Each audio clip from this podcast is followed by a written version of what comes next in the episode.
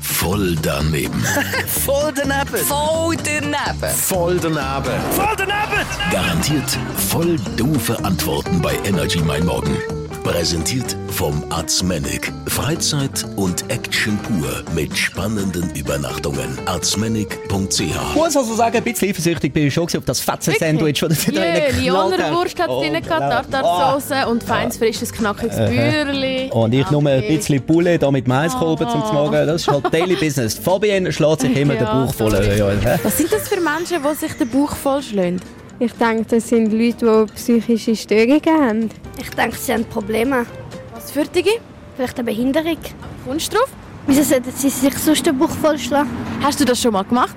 Nein, ich finde das komisch. Hast du dir selber schon mal den Bauch vollgeschlagen? Nein, nein. Ich habe mir noch nie den Bauch vollgeschlagen, weil ich finde, es ist nicht nötig, dass man sich selber weh macht.